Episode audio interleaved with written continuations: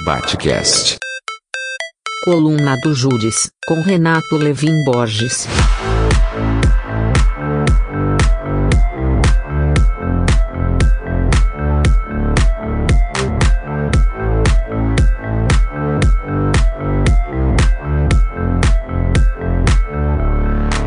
Bom momento, aqui é o Judes e hoje eu tô aqui para falar mais uma vez e vocês devem estar esperando que seja sobre esse assunto as próximas eleições presidenciais do Brasil que vão ocorrer em menos de 20 dias. E a primeira coisa que a gente tem que se dar conta é que essa eleição não é uma eleição comum, ordinária. Eu sei que muitos de nós já se deram conta do perigo de uma reeleição do presidente genocida e neofascista Jair Bolsonaro. Mas é muito mais do que isso. Como bem falou Guilherme Casarões, essa eleição ela é primeiramente um plebiscito sobre democracia.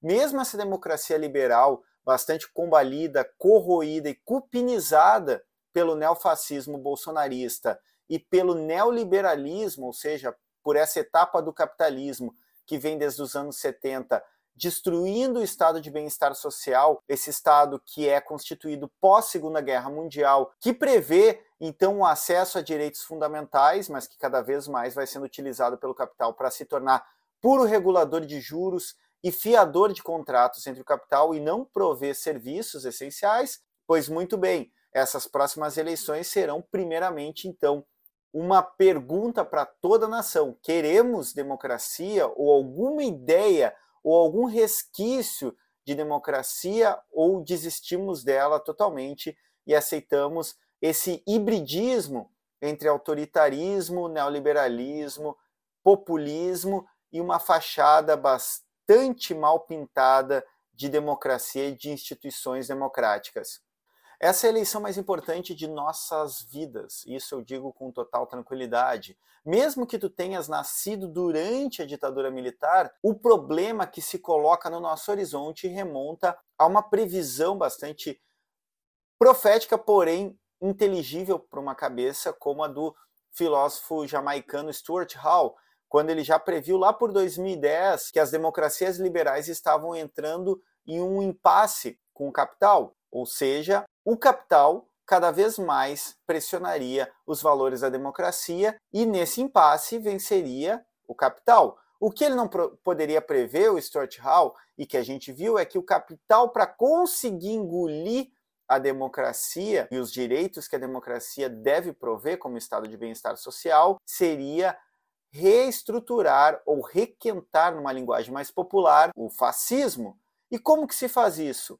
o fascismo historicamente precisa de algumas figuras e elementos para funcionar. O primeiro foi restituir essa ideia romântica que vem do século XIX, que é o nacionalismo, a ideia de que a nação, então, que a pátria é algo unitário, ou seja, todas as diferenças se dissolvem e devem se dissolver dentro dessa noção de pátria, cujo horizonte coloca sempre, e isso é fundamental para o fascismo, como ensinou Humberto Eco, o nós contra eles. Nós, os brasileiros, nós, os alemães, nós, os italianos. Sem isso, não se tem a base, a substância para que se constitua o fascismo.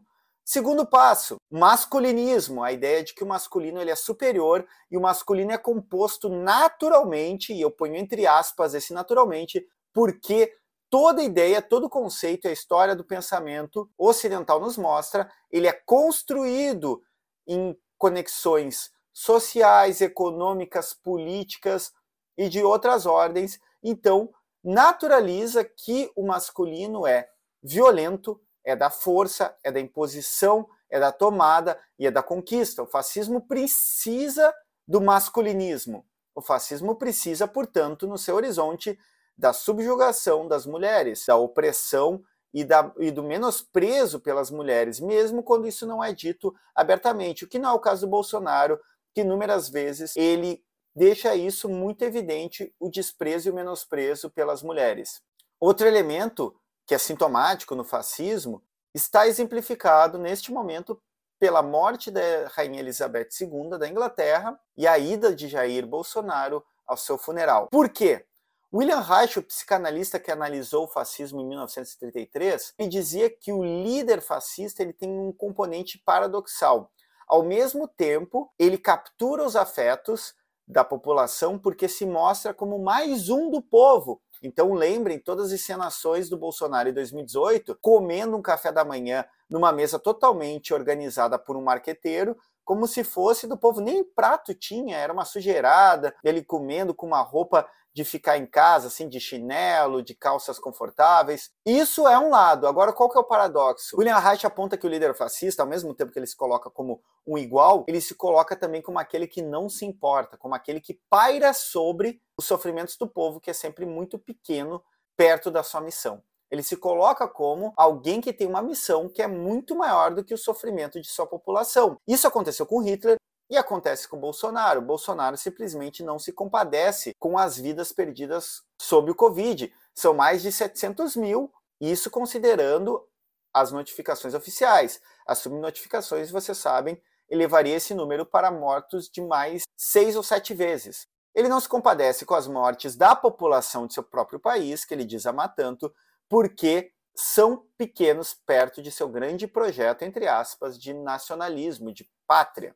Mas se compadece com a morte de Elizabeth II, porque ela seria de uma outra categoria que não a do povo, a do pobre, a daquele, do miserável, aquele que foi condenado, e foi condenado porque a negligência é sempre um ato ativo de governo, e a negligência, sem contar o negacionismo do governo Bolsonaro, e chamar de governo também é elevar o bolsonarismo a um outro patamar que ele não, que ele não tem. O Bolsonaro ele não tem o um governo, ele tem uma campanha infinita e permanente, uma campanha midiática para sua reeleição, porque é um projeto personalista de poder, não é um projeto de governo. Quando perguntado sobre o maior feito do seu governo, Bolsonaro falou que se orgulhava de ver verde e amarelo nas ruas. Isso não é um projeto social, isso não é um plano de governo, isso é simplesmente semiótica, simbologia. O bolsonarismo, ele é neofascista e ele precisa com que as pessoas sejam capturadas pelo afeto numa relação religiosa e libidinal. A eleição que se avizinha coloca no horizonte não o Lula, ou se vocês gostam ou não gostam do Lula, mas sim um regime democrático contra uma mistura de autoritarismo, militarismo, neoliberalismo, uh, extremado ou ultraliberalismo, mas sem democracia. Supressão dos direitos democráticos que ainda restam depois dessa corrosão continuada feita pelo capital e pelo neofascismo bolsonarista. Olhem para a Hungria, olhem para o irmão, como o Bolsonaro chama, Viktor Orbán, o aparelhamento do sistema judiciário húngaro e de toda a mídia que não pode se opor a Viktor Orbán. Olhem para 1973, que nessa semana completou aniversário do golpe militar no Chile, 11 de setembro de 73. Olhem para Pinochet, o exército tomando o poder de Salvador Allende, tendo na economia os Chicago Boys, os neoliberais, comandando a economia e empobrecimento do povo chileno. Olhem para a nossa história, olhem para a história dos, dos povos que foram subjugados por golpes militares e lembrem na hora de votar. Gostem ou não gostem, Luiz Inácio Lula da Silva é nossa única opção de restaurar e manter a democracia neste país. Era isso, vamos arriba. Batcast.